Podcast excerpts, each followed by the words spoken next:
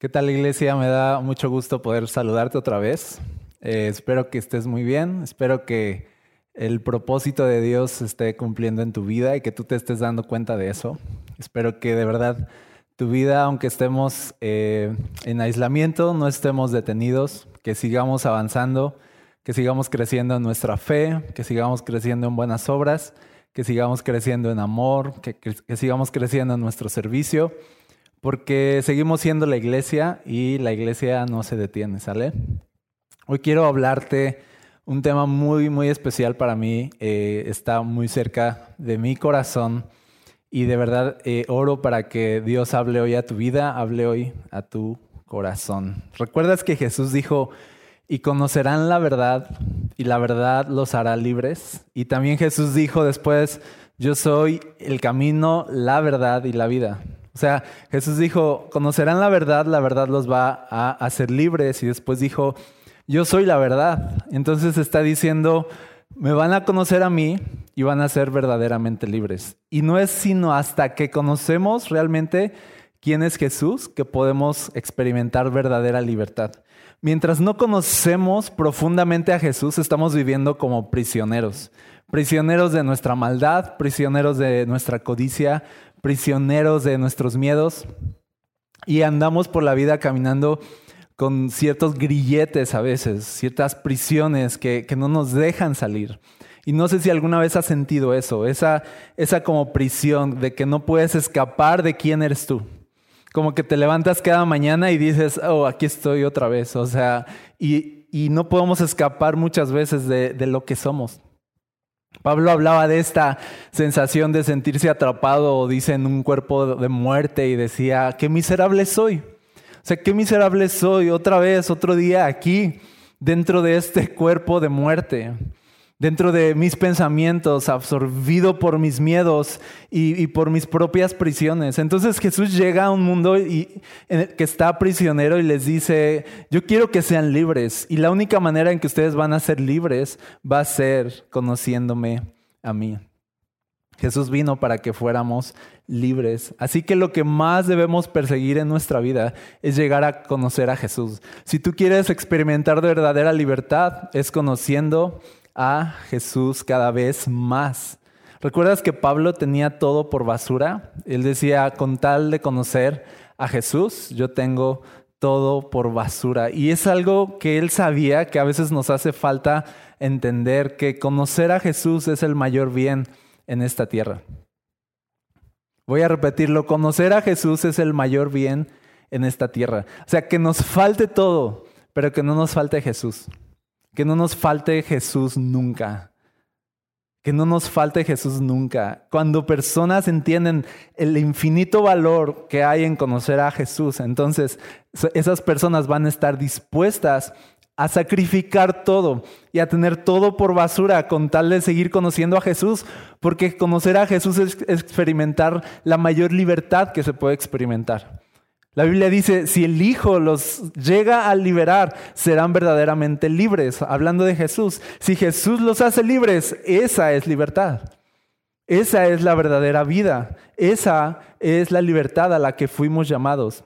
La libertad de vivir para Jesús, de vivir conociendo a Jesús, libres de nosotros mismos, libres de esto, libres de lo que somos, libres de esto que tanto nos molesta. Libres de esto que somos, que, que de verdad tanto nos agobia ser nosotros mismos a veces. El sabernos tan indefensos, tan incapaces. A veces nosotros mismos saboteando nuestra vida con ideas, con pensamientos y, y, estamos como prisioneros y Jesús viene a darnos libertad. ¿Cómo? Conociéndolo. Entonces, lo que voy a hacer en los, en los siguientes minutos y, espero que la gracia de Dios y su Espíritu me ayude a poder hablar contigo acerca de quién es Jesús, para que tú lo puedas hoy conocer más y puedas experimentar libertad. Y pienso que uno de los grilletes con los que andamos por la vida, que, que nos quitan la libertad, es el grillete de un concepto equivocado de Dios. O sea, estoy hablando de que no conocemos al verdadero Dios, que estamos teniendo un concepto de Jesús que no es el verdadero Jesús.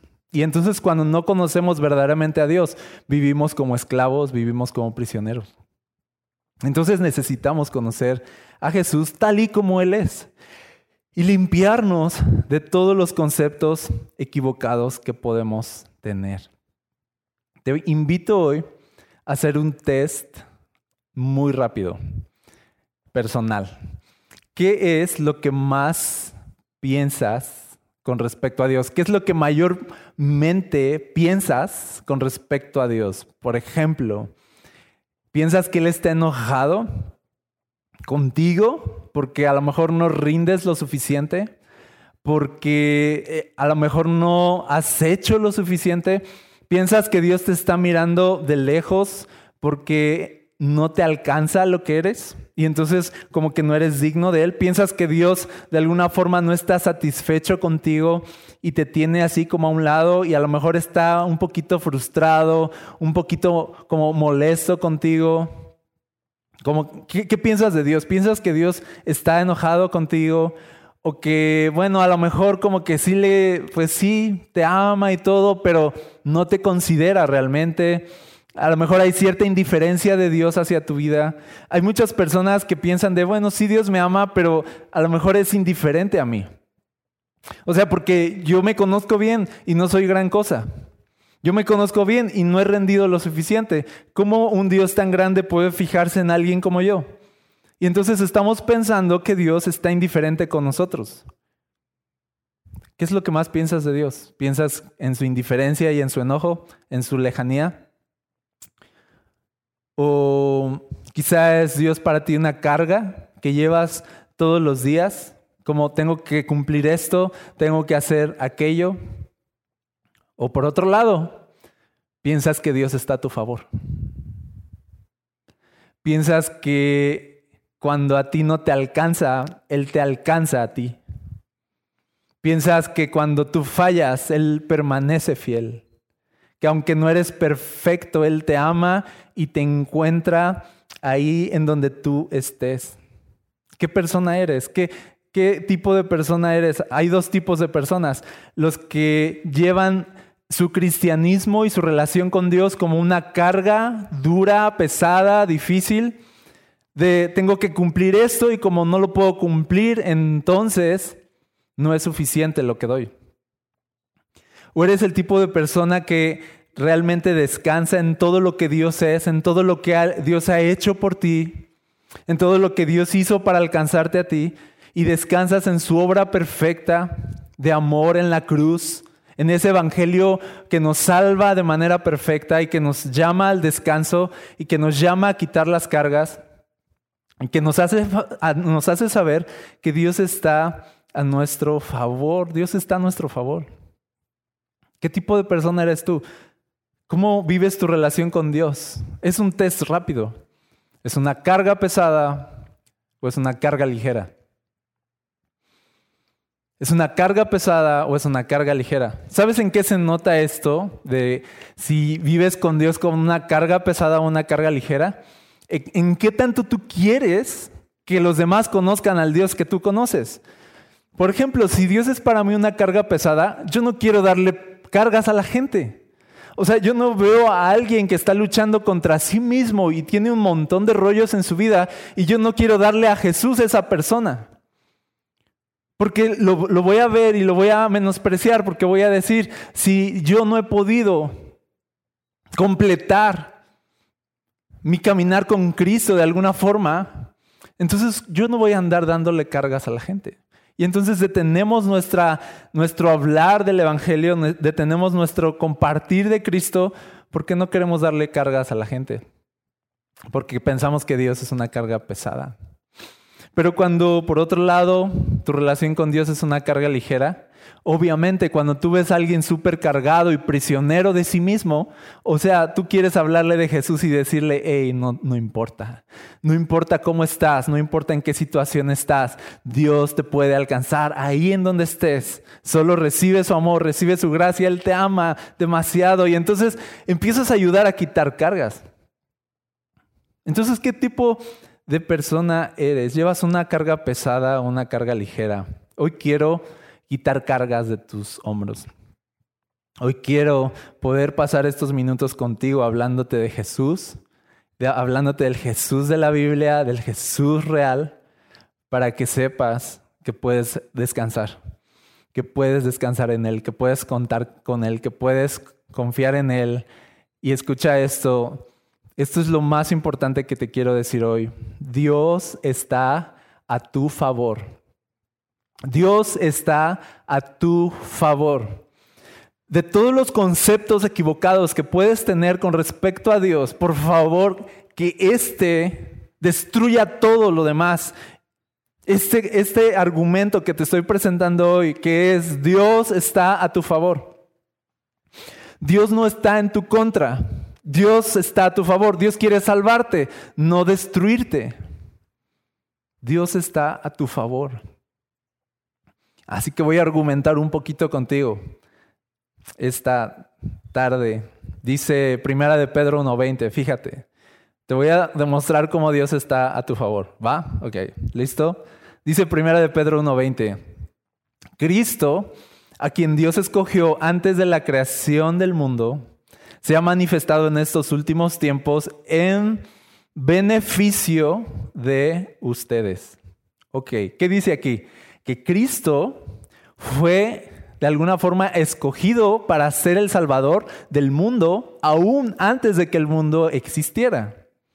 Cristo fue destinado para ser el Salvador del mundo, para hacer eso que Dios le daría al mundo, para rescatarlo de su maldad y de su pecado.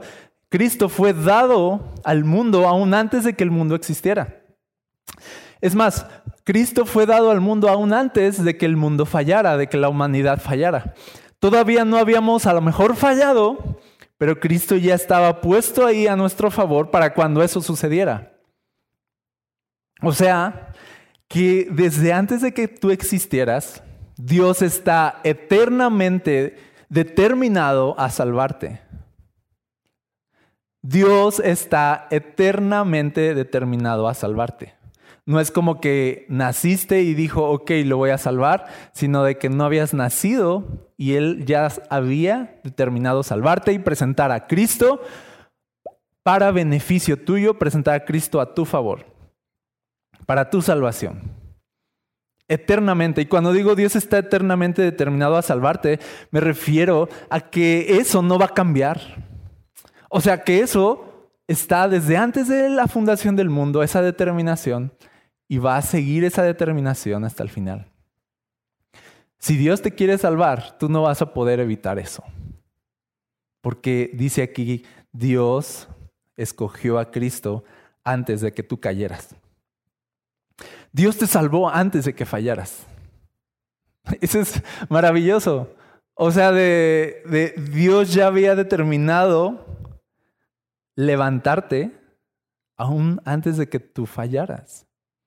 Dios ya había determinado amarte aún antes de que tú la regaras en la vida. Con todos tus pecados, con todos tus errores, con todas tus fallas, eso no quita la determinación de Dios de salvarte. Así que, ¿cómo vamos a pensar que Dios no está a nuestro favor si desde antes de que tú existieras y yo existiera, Él ya estaba a nuestro favor? Él ya estaba a nuestro favor.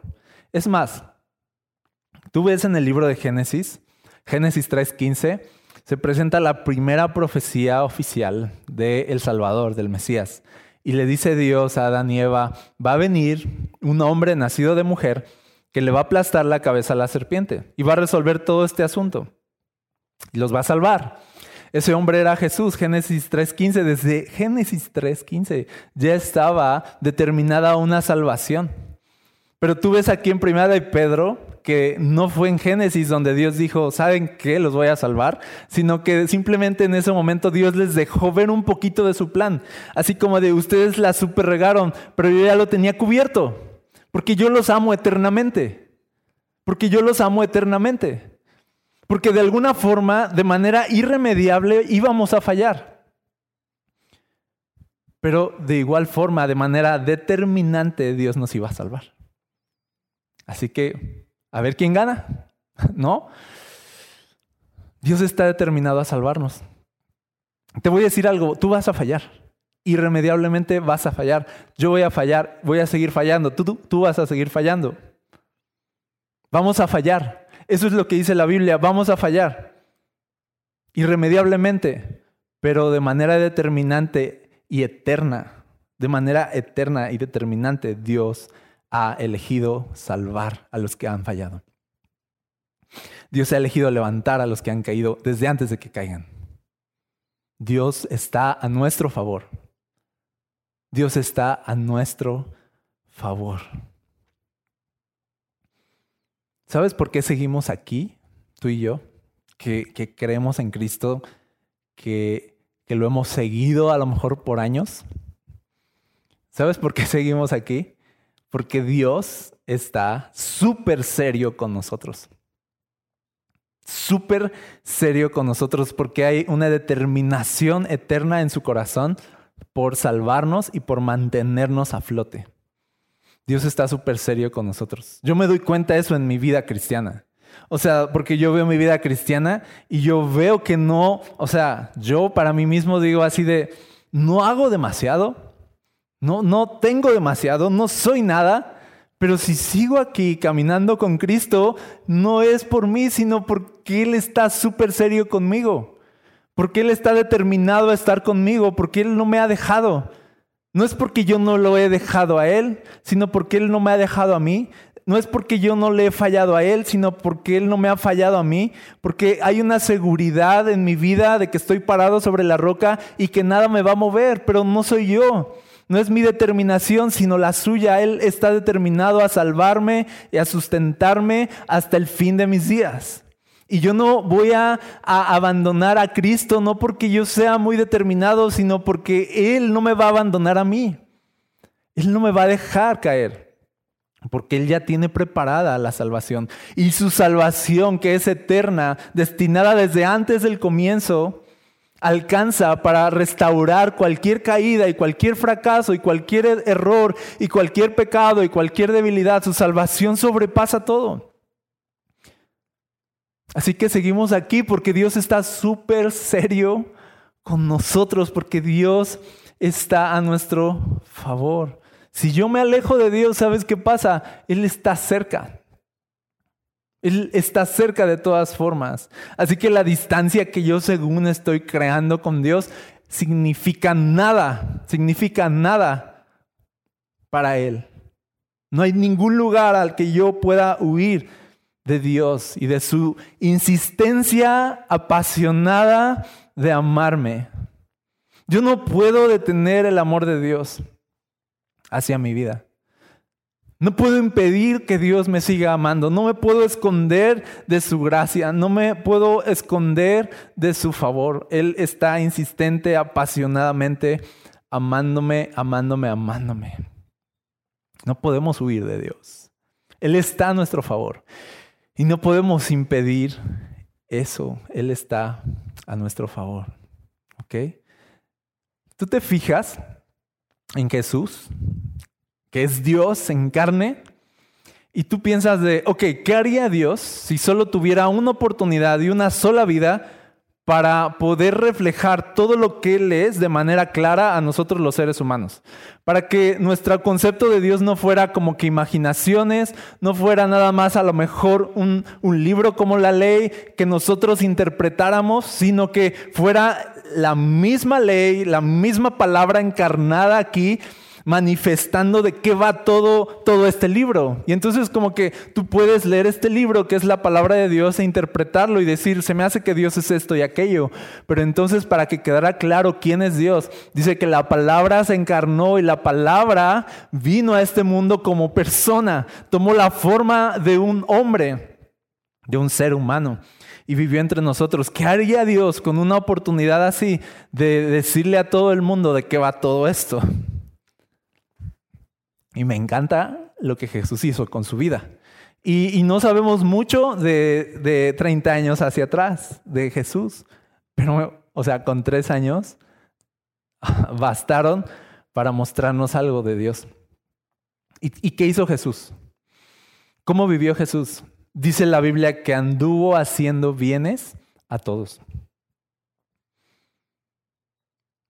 Dice la Biblia que Él no vino a condenar al mundo, vino a salvar al mundo. Dice la Biblia que Él vino a hacer luz para los que andaban en oscuridad. Dice la Biblia que Él vino a sanar a los enfermos, a liberar a los oprimidos, a sacar a los presos de la cárcel y a anunciar las buenas noticias a los pobres. O sea, Jesús vino a hacer toda clase de bienes desde todos los ámbitos. Tú ves a Jesús salvando, liberando, resucitando, dando vista a los ciegos, liberando a los endemoniados, eh, levantando a los paralíticos, consolando a los afligidos, quitando cargas, acercándose a los pecadores en tres años, Jesús no dejó de hacer eso. Jesús no dejó de hacer eso. ¿Qué quería mostrarnos Jesús con eso? Este es Dios. Dios quiere su bien. Dios quiere su bien. Dios quiere su bien. Dios está a su favor. Dios está a su favor. Dios, eh, Dios desde antes de la fundación del mundo destinó a Cristo para manifestar su amor y su gracia a un mundo que se iba a corromper para salvarlo. Así que Jesús vino y se para tres años en este planeta y se da a conocer, bueno, 33 años, pero esos tres años se da a conocer y se mira la insistencia apasionada, la determinación eterna de Dios por salvar a un mundo perdido, por extender gracia, por extender gracia, y luego cuando había más pecado, extender mucha más gracia y no detenerse y no detenerse. Y no hubo nada que detuviera a Jesús de amarnos tanto como Él quería amarnos y no hubo nada que detuviera a Jesús de ir a la cruz y, decirnos con eso cuánto nos amaba, no hubo nada, no hubo ningún error, ni siquiera los clavos entrando en sus manos y en sus pies, ni, la, ni nada, ni la corona de espinas, nada de la burla y el menosprecio de este mundo hizo que se apagara el gran amor que Dios nos tenía por medio de Cristo.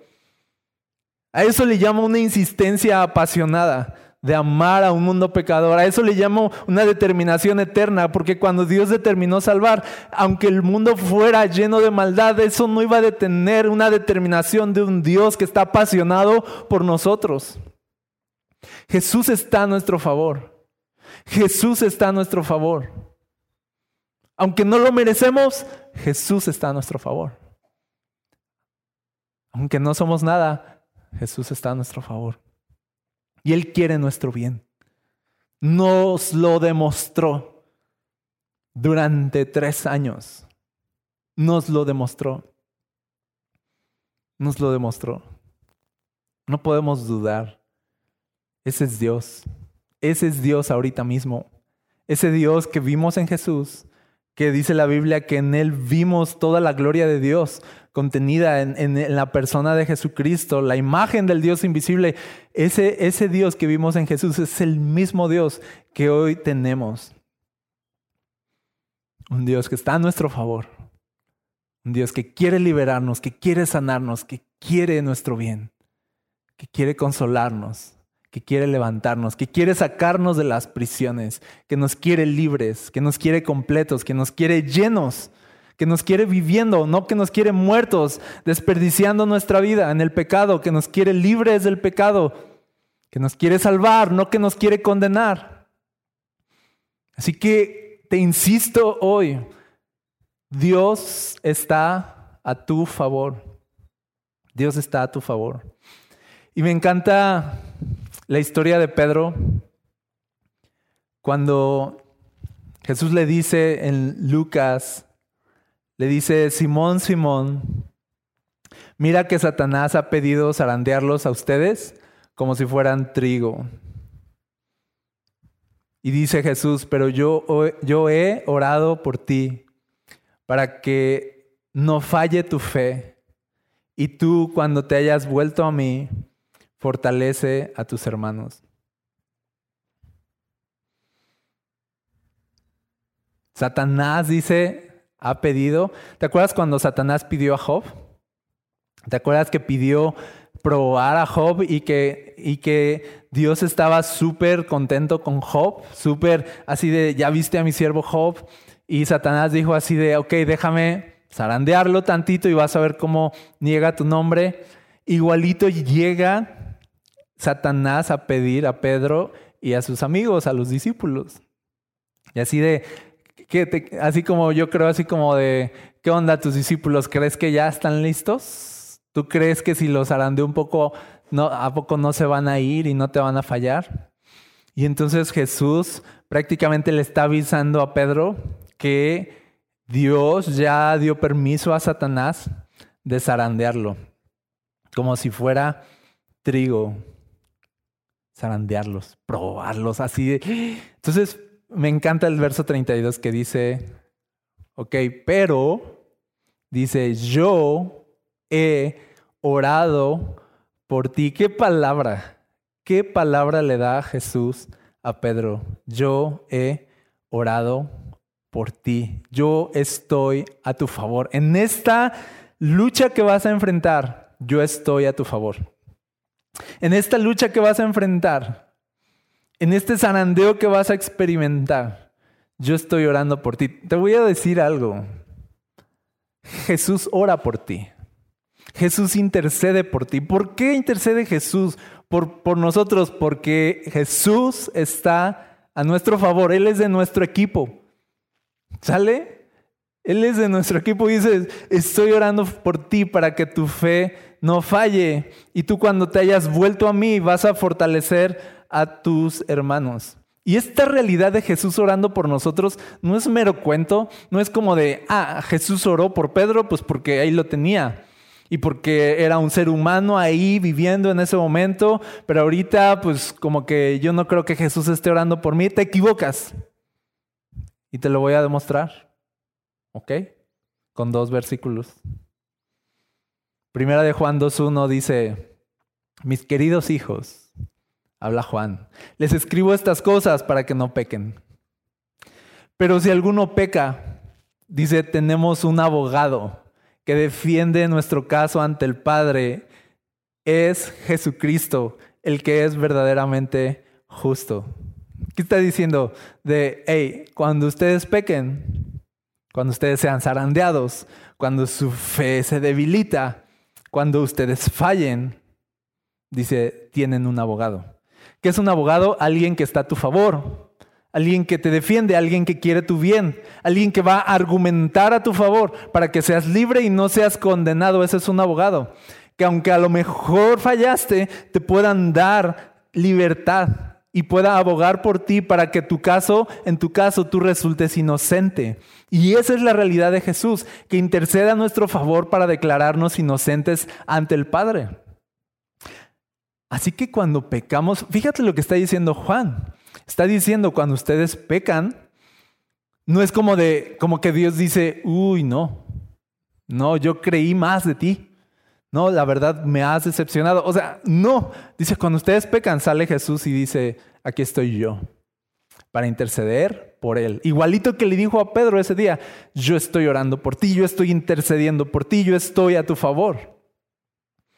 Tenemos un abogado en Jesucristo. ¿Y qué abogado tenemos? ¿Y qué abogado tenemos que nos presenta como inocentes delante del Padre por medio de su sangre? Y lo que aboga Jesús delante del Padre no son argumentos bonitos, no son palabras. No es mero choro que de abogado, no, no, no. Él es un abogado diferente, él presentó su sangre. Él presentó ahí su vida, derramó todo para que entonces eso se presentara a favor nuestro durante toda la eternidad. No solo durante nuestra vida, sino durante toda la eternidad. Siempre la sangre de Cristo en esta vida y en tu eternidad va a abogar por ti.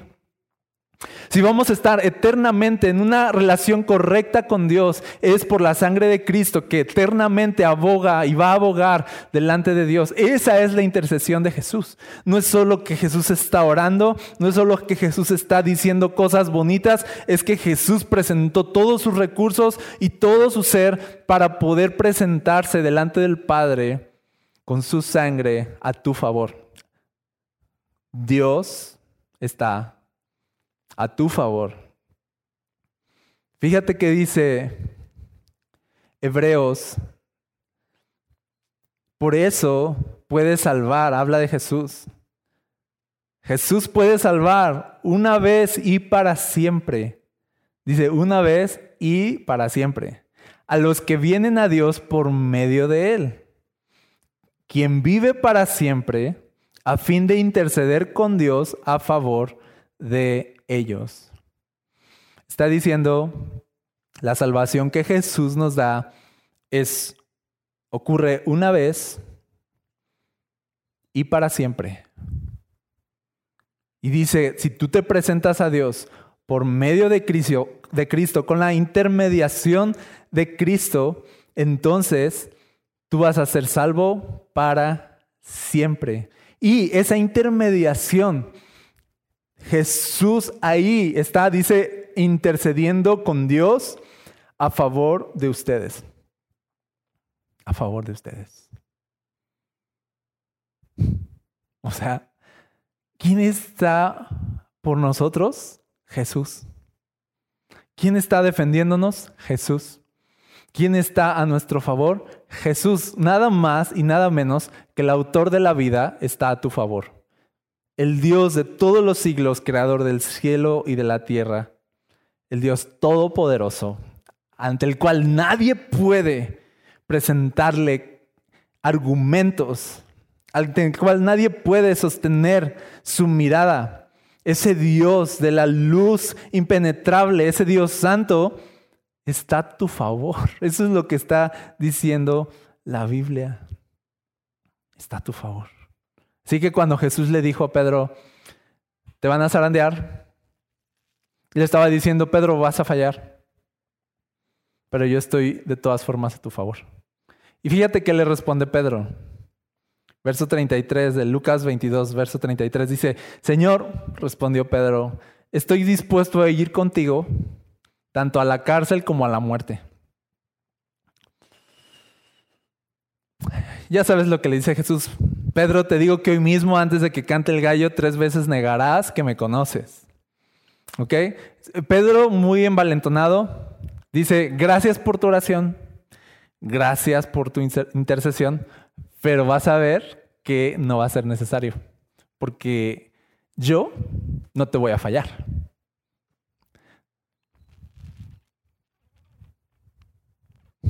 Por favor, no le digas eso a Dios jamás. O sea, de no te voy a fallar, no necesito tu gracia. No necesito tu oración, no necesito a Jesús de por medio. Cuando tú dices no te voy a fallar, estás diciendo no necesito a Jesús de por medio.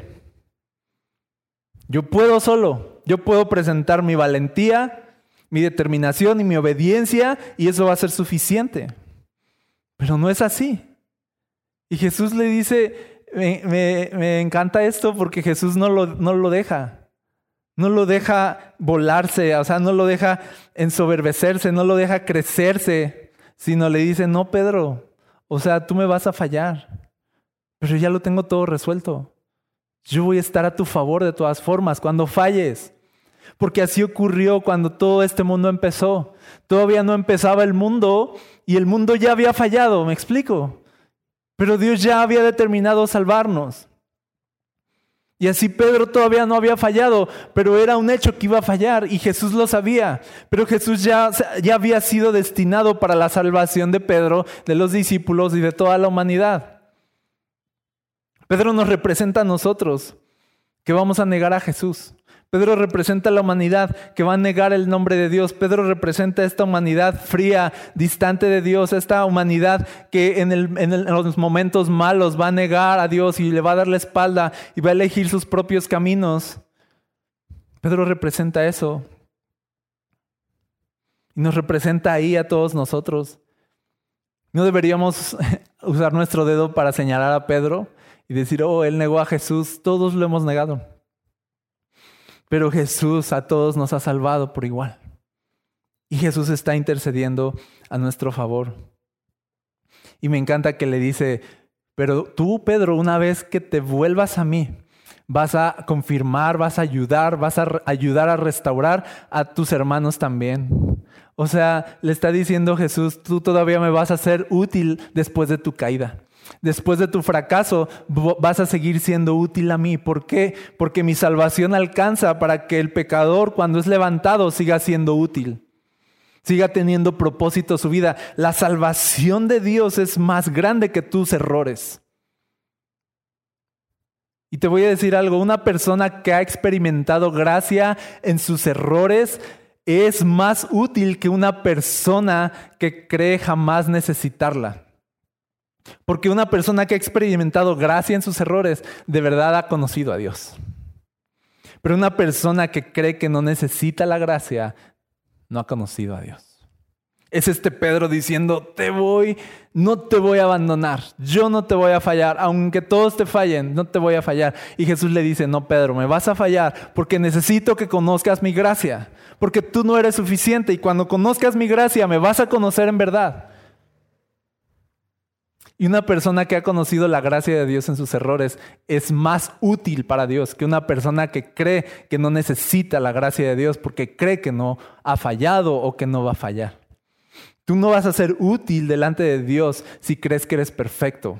Tú no vas a ser útil delante de Dios si crees que eres suficiente en ti mismo. Tú vas a ser útil delante de Dios cuando experimentes en tus fracasos y debilidades lo poderoso que es Dios para amarte y salvarte y levantarte. Ahí es cuando empiezas a ser útil. Y le dice Jesús a Pedro, tú me vas a ser útil cuando yo te levante y te restaure.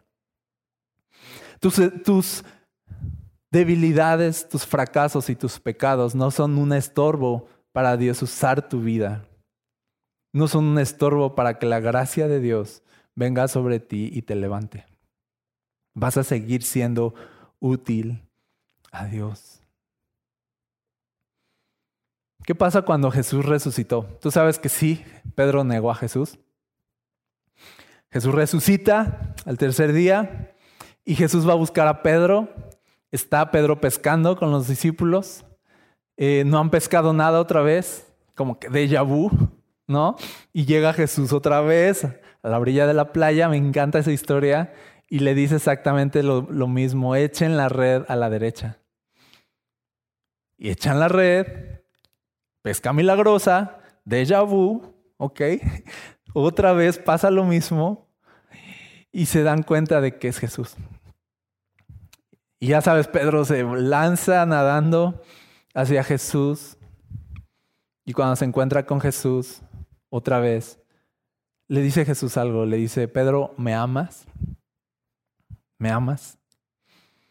Porque la pregunta, ¿sabes? No es si Dios nos ama. La pregunta siempre va a ser si nosotros lo amamos a Él. Porque el, amor de Dios no se cuestiona. Y entonces le dice, ¿me amas? Y yo veo que aunque Pedro aquel día se sintió tan pobre, yo creo, en su espíritu, quizá entendió en ese momento que jamás iba a poder amar a Jesús de la forma que, que, Jesús lo amaba a él. Y entendió que el amor de Jesús iba a ser suficiente para sostenerlo, aún en su incapacidad de amar a Jesús tanto como él hubiera querido. Y entonces Pedro se da cuenta de, ok, yo creo que te amo, tú sabes esa historia, yo creo que te amo, tú lo sabes todo, tú sabes mi corazón, pero lo que sí me queda claro yo, es esto, que tú me amas a mí. Yo no estoy seguro si amo a Dios tanto, pero estoy seguro que Dios me ama tanto. Y eso es, eso es suficiente para mí. Porque si Él me amó cuando era pecador, entiendo que cuánto más ahora no me va a amar. Que soy suyo, que soy su hijo. El amor de Dios nunca se cuestiona. Es una burla a Dios cuestionar su amor. Si Él ha dado a Jesús y Él ha dado todo para demostrarnos que nos ama. Y cuando Pedro le dice, Señor, tú lo sabes todo, tú sabes que te amo, le dice Jesús, ok, apacienta mis corderos. Le da propósito le da sentido a su vida, le dice, me eres útil, ok, ayuda a los demás, ok, eres mi siervo, eres mío. Así que la salvación de Dios y su eterna determinación por salvarnos y su intensa y apasionada búsqueda por nosotros, por amarnos, hace que aunque nosotros le neguemos, Él llena de propósito ese momento llena de propósito todas esas situaciones que parecen malas para darle sentido a nuestra vida y para hacernos útiles en sus manos. Hey, ¿Quiénes somos los que estamos sirviendo a Dios? ¿Los perfectos o los que caímos y fuimos levantados? ¿Quiénes somos los que estamos sirviendo a Dios? ¿Los que jamás le fallamos o los que Dios determinó salvar y a los que Dios nunca les ha fallado? Y Dios los ha abrazado con su gracia. ¿Quiénes somos los que vamos a estar delante de Dios eternamente? ¿Los que fuimos perfectos o los que fuimos perdonados? ¿Los que fuimos perfectos o los que fuimos restaurados? ¿Qué se va a decir en los cielos de todas las millones de personas que estemos delante de Dios? ¿Que la armamos en la vida, que le hicimos bien? No, se va a decir de, mira cuánto Dios los ha amado, mira cuánto Dios entregó por ellos, miren todo lo que hizo Jesús, miren todo lo que hizo el Padre, miren todo lo que invirtió Dios para tener a esta gente ahí con Él eternamente. La gloria va a ser para Dios, el mérito va a ser para Dios, porque Él determinó salvarnos desde antes de que existiéramos. Y tú no vas a poder evitar eso. Tú no vas a poder desprenderte del amor de Dios. Es como pararte en medio de un océano o estar flotando en medio de un océano y esperar no ahogarte. O sea, te vas a ahogar. Tú no vas a poder impedir que las olas te cubran y te cubran y te sumerjan. Así es el amor de Dios. No vas a poder impedir que te ahogue el amor de Dios. No puedes hacer que Dios te deje de amar. No hay nada que puedas hacer para que Dios te deje de amar o te deje de considerar o, o sea indiferente a ti. Por favor, deja de pensar que Dios está indiferente a ti, porque eso te va a robar mucho en tu vida, porque entonces eso va a hacer que tú estés apagado, que estés triste, que estés vacío, que estés confundido, porque no estás conociendo al verdadero Dios. Estás haciéndote una imagen de Dios que es incorrecta, pero cuando tú entiendes que Dios no está indiferente a ti, sino que eternamente te ha, ha querido y eternamente te ha buscado y eternamente te ha amado, entonces entiendes que tú tienes propósito, que Él está contigo, que Él está a tu favor. Y empiezas a vivir la verdadera vida, una vida en libertad, no en esclavitud. Y quiero por último leerte Romanos 8:28 para que nos quede súper claro que Dios está a nuestro favor. Dice, Chéquense. Y sabemos que Dios hace que todas las cosas cooperen para el bien de quienes lo aman y son llamados según el propósito que Él tiene para ellos. ¿Qué dice? Sabemos que la negación de Pedro, Dios la tornó a bien porque Él tenía un propósito para Pedro. Sabemos que la enfermedad, Dios la tornó a bien porque Dios tenía un propósito para tu vida. Sabemos que esta situación que viviste, Dios la tornó a bien. ¿Por qué? Dice, porque Él te llamó desde la eternidad y tenía un propósito para tu vida. Así que si Dios se ha determinado, eso es lo que está diciendo, si Dios está determinado a hacerte bien, no hay nada que pueda ocurrir en tu vida demasiado malo como para estropear el deseo que Dios tiene de hacerte bien. No hay nada. Por eso dice de, ok, inténtalo, ok, que pase lo que sea, ok, Dios lo va a tornar a bien. ¿Por qué? Porque Él está determinado desde la eternidad a hacerte bien. Porque eres suyo, dice, porque Él te llamó. Y dice, verso 29, pues Dios, chécalo, dice, pues Dios conoció a los suyos de antemano y los eligió para que llegaran a ser como su hijo, a fin de que su hijo fuera el hijo mayor entre muchos hermanos.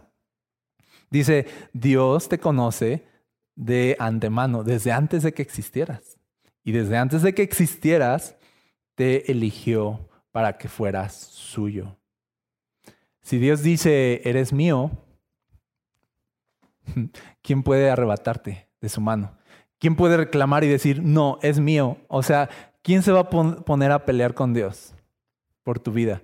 Eres suyo, desde antes de que existieras. Y dice el verso 30, después de haberlos elegido, no solo Dios te eligió desde antes, sino que dice Dios los llamó para que se acercaran a Él.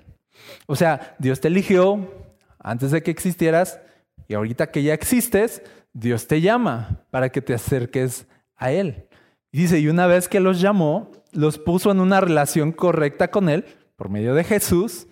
O sea, no estabas bien con Dios, pero ya estás bien con Dios en este tiempo presente por medio de Jesús. Y luego de ponerlos en la relación correcta con Él, chequen esto, les dio su gloria. O sea, es demasiado. O sea, de haces todo eso, nos destinas para ser tuyos, nos pones en una relación correcta contigo, eso ya sería suficiente para mí. Yo me daría por bien servido. Y luego dice así de, y te doy todo lo que soy y toda mi gloria para ti. Es así de, ya, o sea, basta, basta ya.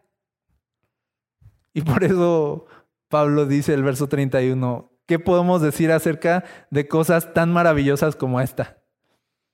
¿Qué podemos decir acerca de cosas tan maravillosas como estas? Dice, si Dios está a favor de nosotros, ¿quién podrá ponerse en nuestra contra? Si Dios no se guardó ni a su propio Hijo, sino que lo entregó por todos nosotros, ¿no nos dará también todo lo demás? Dice Pablo, ¿qué podemos decir? ¿Qué podemos decir? Te digo algo, por favor, no presentes argumentos contra el amor de Dios y su eterna determinación de salvarte y su insistencia apasionada de amarte. No presentes argumentos, no hay ningún argumento que puedas presentar. Lo que dice la Biblia es así de guarda silencio y, y recibe todo eso. No hay nada que podamos decir, por favor, calla, por favor, no digas nada. Por favor, asómbrate, por favor, adora, por favor, llora, por favor, conmuévete, por favor, arrodíllate, por favor, o sea, comprende estas realidades, simplemente recíbelas, no, no, no trates de argumentar contra Dios, no trates de convencerlo de lo contrario. No puedes. No puedes oponerte al amor de Dios. Lo peor de ti no puede oponerse a lo mejor de Dios. Lo peor de ti no puede oponerse al amor de Dios.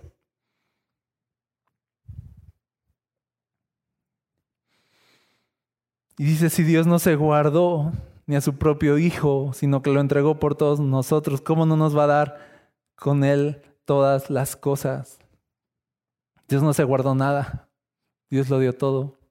Y mira, no somos una humanidad que por su maldad tenemos menos de Dios. No somos una humanidad que por su maldad Dios dijo así de, ok, por su maldad, miren, me voy a reservar esto, me voy a reservar aquello y solo van a tener esto de mí. Sino que somos una humanidad que a pesar de su maldad, Dios invirtió todo lo que Él era para salvarnos.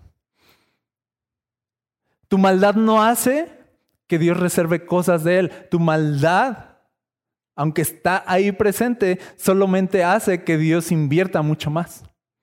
¿No dice la Biblia que al que más se le perdona, más, más se le más ama? ¿Que donde abunda el pecado, sobreabunda la gracia? ¿Que cuanto más pobres en espíritu somos, más de Dios vamos a ver? Cuanto más necesitados y más quebrados, más de Dios vamos a tener. Cuanto más débiles, más fuerza de Dios vamos a tener. O sea, de tú preséntale a Dios toda tu, todo, toda tu debilidad y todo tu fracaso y más de Dios vas a tener.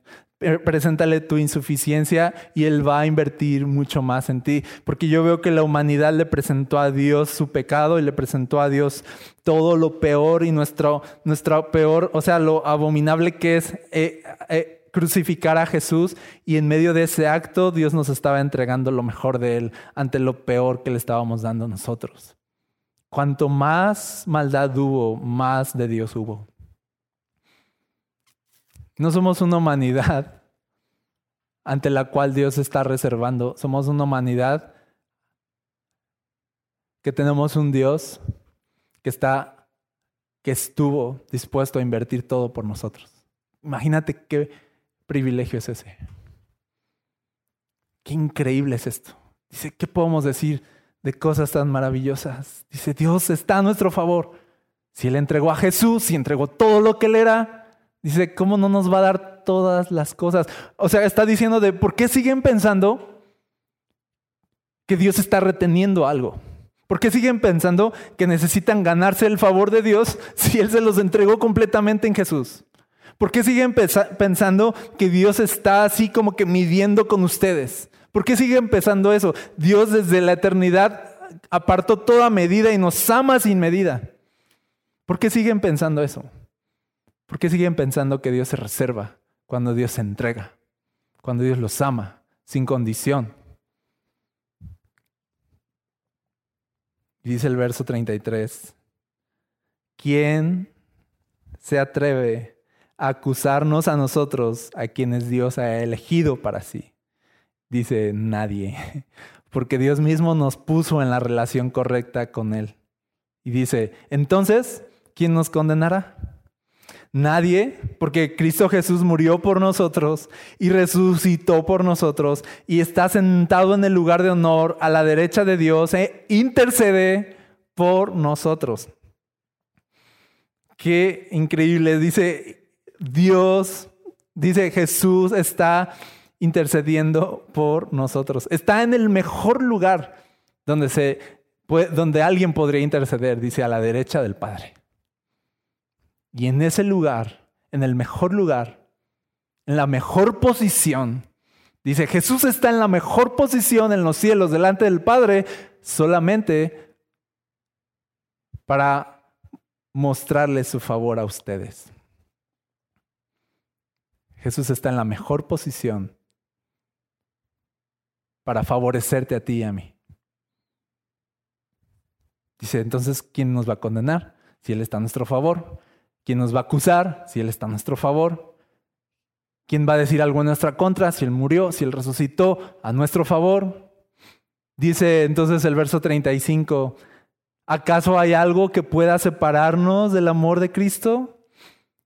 Y fíjate esto, yo creo que estas palabras son muy importantes para nosotros hoy. Dice, ¿será que Él ya no nos ama si tenemos problemas o aflicciones?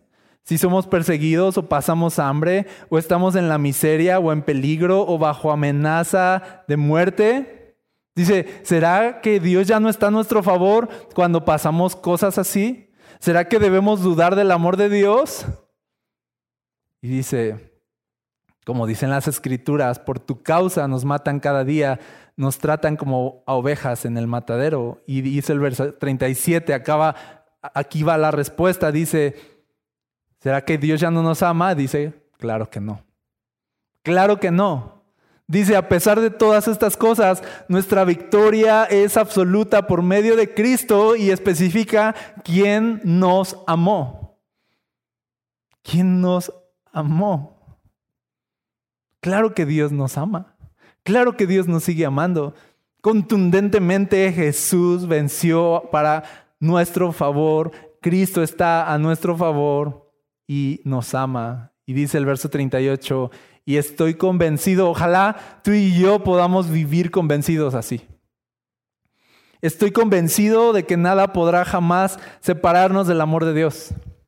Dice, ni la muerte, ni la vida, ni ángeles, ni demonios, ni nuestros temores de hoy, ni nuestras preocupaciones de mañana, ni siquiera los poderes del infierno pueden separarnos del amor de Dios.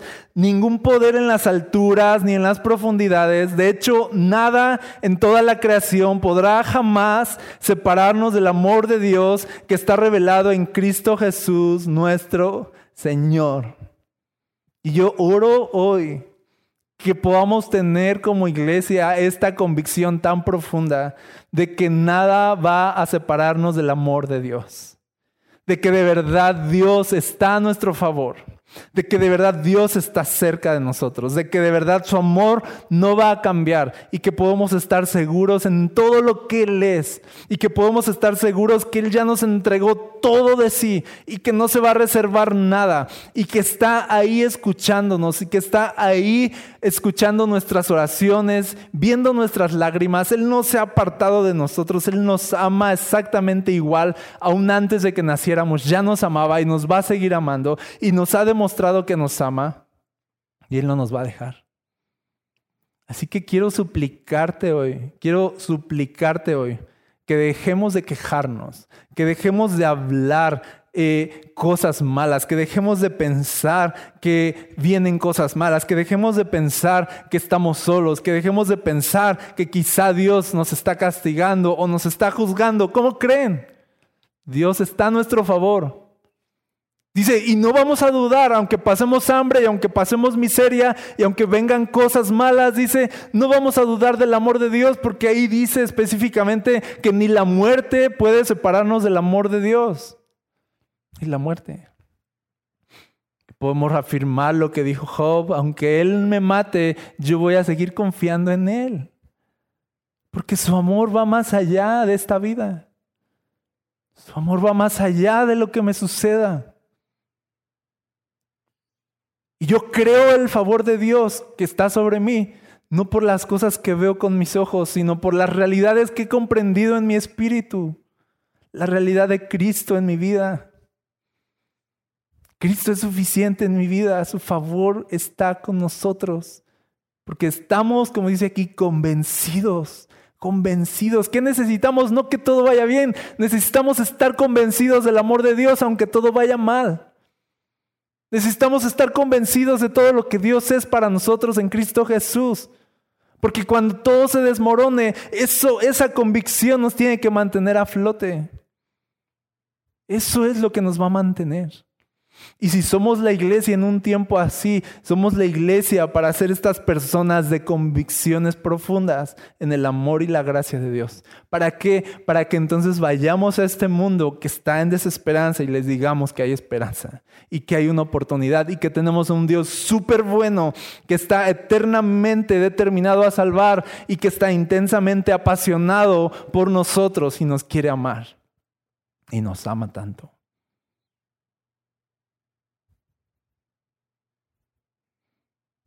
Así que descansa. Así que sé libre.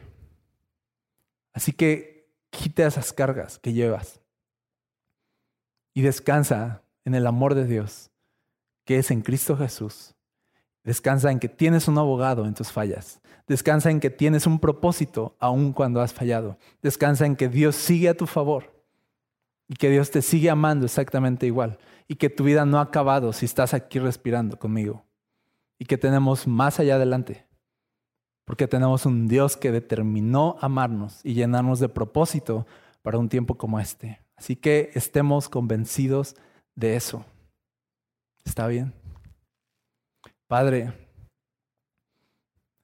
te suplicamos, Señor, que pongas una convicción profunda en nuestros corazones de la realidad de Cristo y su amor por nosotros para que vivamos vidas plenas, libres, sin condenación, sin culpa, sin vergüenza, sin nada que nos estorbe, para caminar contigo en libertad. Saber que somos tuyos, que somos amados, aceptados eternamente por medio de Jesús y que nada puede separarnos de Él y de ese amor tan grande que nos tiene. Ayúdanos a tener esta convicción tan profunda, tan real todos los días de nuestra vida, para que, para que cuando nos levantemos cada mañana, en vez de levantarnos a enfrentarnos con la realidad de nosotros mismos y de nuestras esclavitudes y miedos y temores, nos levantemos y nos enfrentemos con la realidad de Jesús y su amor y su gracia y su perdón y su gloria que nos ha sido dada en Cristo. Que nos levantemos y veamos su luz y veamos su gracia en vez de ver nuestras miserias.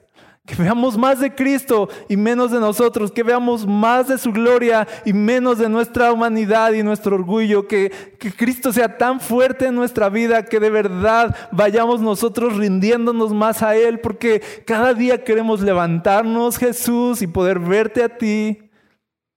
Poder escucharte a ti. Poder valorarte a ti por encima de todas las cosas. Por favor, danos